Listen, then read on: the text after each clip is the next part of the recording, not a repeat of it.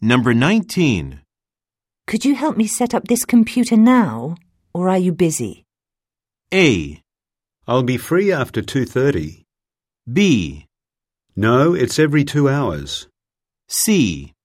Sorry, but I don't have any.